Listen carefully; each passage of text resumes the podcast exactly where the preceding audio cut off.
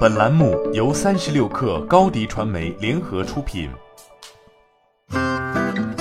本文来自三十六氪作者邱小芬。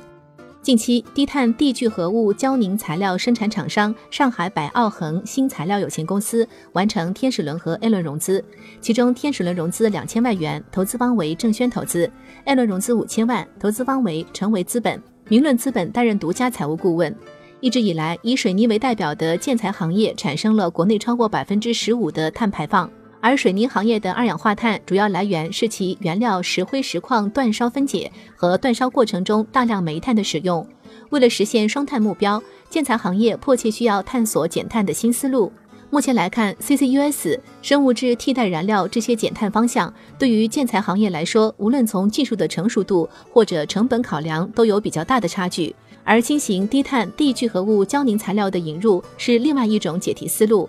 白耀恒 CEO 魏鹏表示，地聚合物胶凝材料由于没有普通水泥熟料生产过程中的二氧化碳分解及高温煅烧环节，减少了二氧化碳的排放，也不涉及天然石灰石矿开采，原材料直接使用多种工业固废。据介绍，地聚合物胶凝材料的生产过程的碳排放只有普通水泥的百分之二十到百分之三十，能耗仅百分之三十五。此外，地聚合物材料在某些特定应用场景中的成本和性能方面，相比传统水泥也具有一定的优势。在成本方面，地聚合物胶凝材料现阶段能做到比传统水泥降低百分之二十以上。与此同时，一吨地聚合物材料在应用场景中替代一吨传统水泥时，可以获得约六吨的自愿碳减排放指标，这是传统建材完全不具备的优势。在性能方面，地聚合物材料在防火、耐高温、耐腐蚀和重金属固化、微废处置等传统领域也有更强的优势。为此，相比于传统水泥，地聚合物胶凝材料拥有更丰富的应用场景。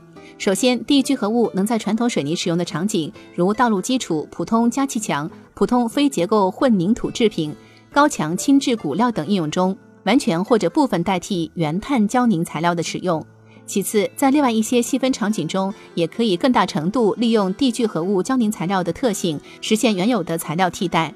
魏鹏表示，白耀恒的第三代地聚合物胶凝材料体系由公司与日本昭和技研、西安建筑科技大学、中国矿业大学等专家联合研发。目前，公司已经以地聚合物胶凝材料为基础，在各个区域根据当地的固废情况，形成了定制化的区域性解决方案，并分别设立子公司。已经落地和正在布局的包括山东招远处理黄金尾矿、浙江绍兴铁尾矿、江西铜尾矿等等。